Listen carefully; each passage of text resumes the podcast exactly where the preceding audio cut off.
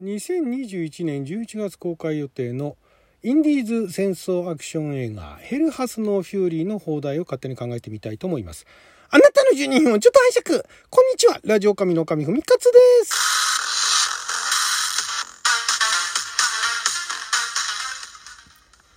昨日は2021年10月15日金曜日六曜は社交関口でございました。もう16日になっちゃいましたけれども。毎週金曜日は日本で、えー、公開されるかどうかもわからない洋画の邦題を勝手に考える。邦画の洋題、えー、洋画の邦題考えますのコーナーをお届けしていますが今回邦題考える洋画は今年の11月の5日にアメリカの一部の劇場で公開されて11月の9日からビデオオンデマンドで配信予定と日本で配信されるかどうか分かんないですけどもアメリカの方では配信予定の「 Hell Hath No Fury」というタイトルですね。でこちらの作品インディーズ扱いなんですね、えー、予算が500万ドルと。500万ドルって言ったらまあ単純計算しても、えー、5億ですよね。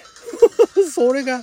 それがインディーズ扱いなんだみたいな。日本のインディーズで5億なんか出せるとかあるかと思うんですけどもまあ向こうではまだ低予算の部類らしいんですね。で、まあ、どういう作品かっていうと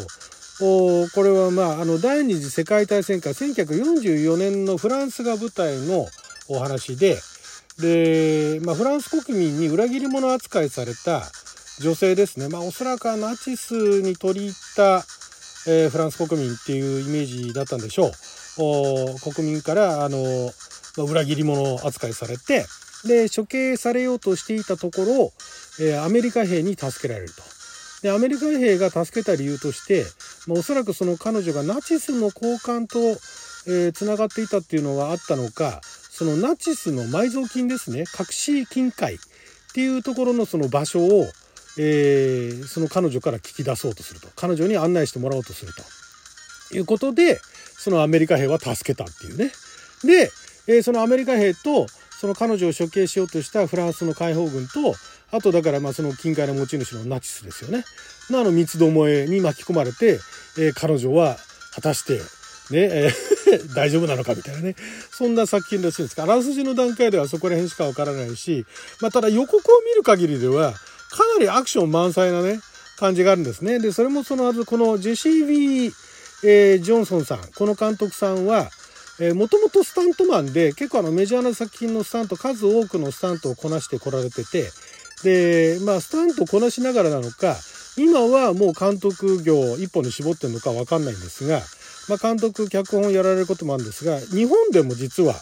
えー、見ることができる作品っていうのがたくさんあってただまあ劇場公開多分されてないですね。ほとんどがビデオするというね。私もだからひょっとしたらこの監督の作品の、ね、え翻訳したことあるかなと思ったんですけどなかったですね。なかったですけども、まあ、例えば2007年の「ラスト・ソルジャー」だとか、えー、2009年「ザ・ヒットマンチャーリー・バレンタイン」だとかもう聞いたことないですよね。2010年の「マキシマム・ブロー」だとかあとは最近だと2019年「マシンガン・ファーザー悪党に裁きの銃弾を」とかね、えー、ウルフ・オブ・リベンジ復讐の狼とかね。なんかもういかにもねそういうあの ビデオするそうなねタイトルの作品なんですが、まあ、ただそのスタントをやってこられた監督なだけにアクションにはやっぱりこだわりがあるようで予告の方でもですね結構アクションシーンも惜しみなく公開されてる配信されてるっていう感じなんですけれどもで、えー、またねこれ面白いのが面白いというかその主演を演じているえー、その裏切り者の裏切り者扱いされたフランス人女性を演じてるのがデンマーク出身の女優さんニーナ・バーグマンさんですね。デンマーク出身で女優もやって、えー、シンガーあ歌手もやってシンガーソングライターもやられててなおかつモデルもやられてるというかなり多彩な方なんですがまあもともと美しいあのデンマークのね、えー、女優さんなんですけどもこの作品ではもうあのー、もう泥だらけになりながら髪も全部切られてもう丸坊主みたいな丸坊主とまではいかないけれどもかなり髪をねあのあのなんかなんか切られて短い状態になってで体張って戦うみたいなね。いうところが前評判がいいんじゃないでしょうか。前評判いいんですよこの作品。全く同じタイトルの作品を今年の2月に全然お話違いますよ。お話違う作品なんですけども今年の2月に公開されたものはもうあのボロカスに叩かれてたんですけれども海外でね。で、この作品はまだ公開前であるのにもかかわらず、評判がいいんですね。どっかで試写会やったのかなってそこら辺の情報まではわかんないんですが、試写会だとかね、なんか映画祭で公開したっていう情報もちょっとわからないんですけれども、前評判がよろしいようで、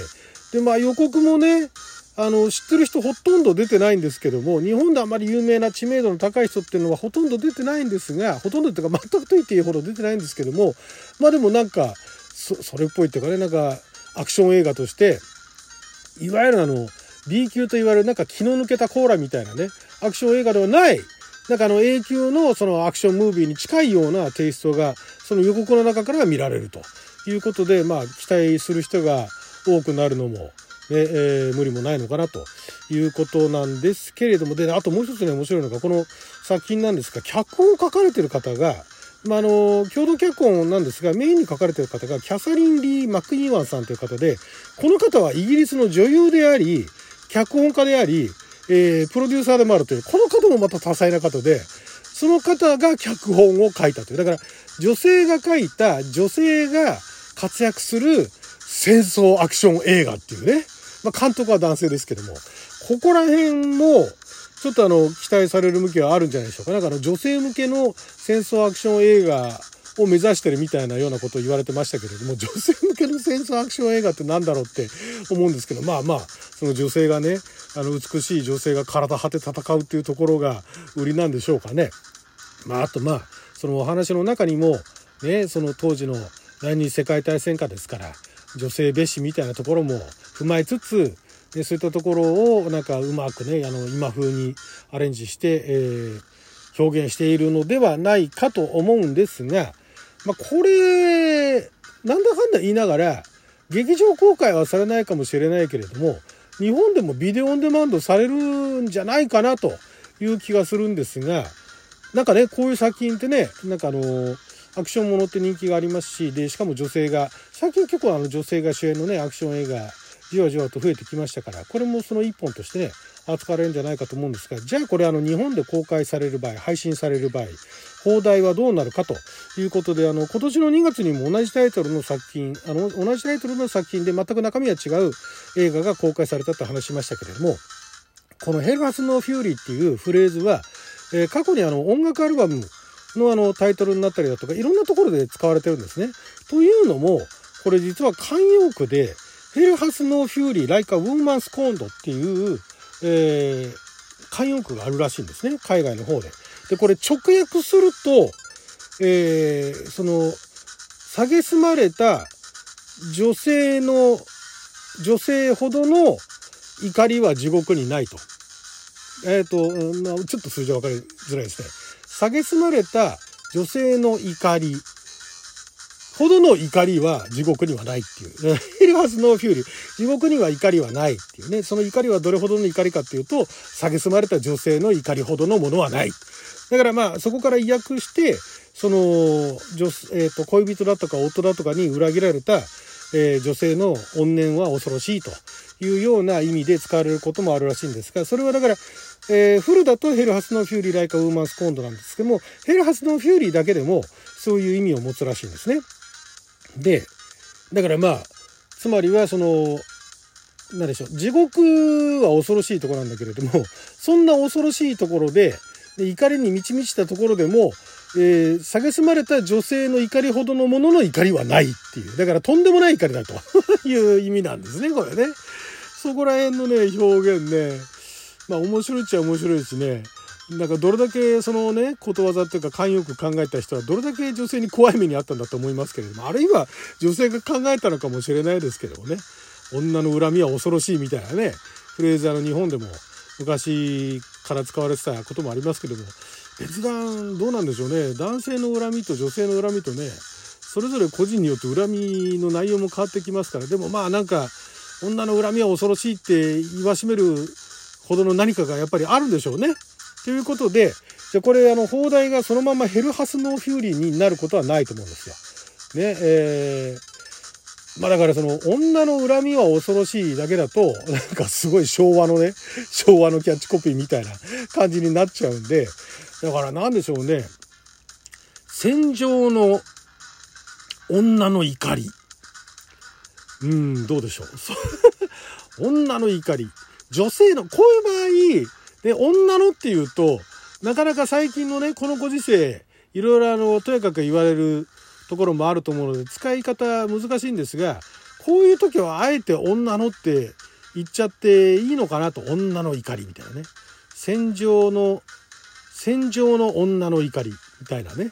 いうところで戦場でではないし戦場女でもないし兵隊でもないですからねこの女性はね。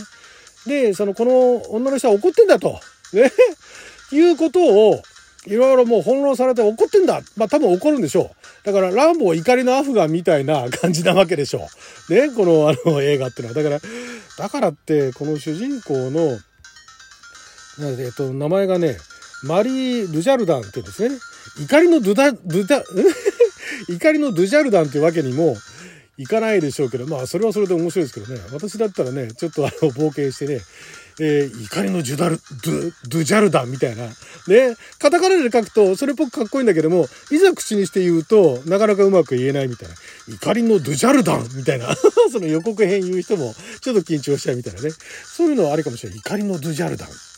いいんじゃないですか？怒りのドゥジャルダン。インパクトありますよね。ドゥジャレだ？みたいな。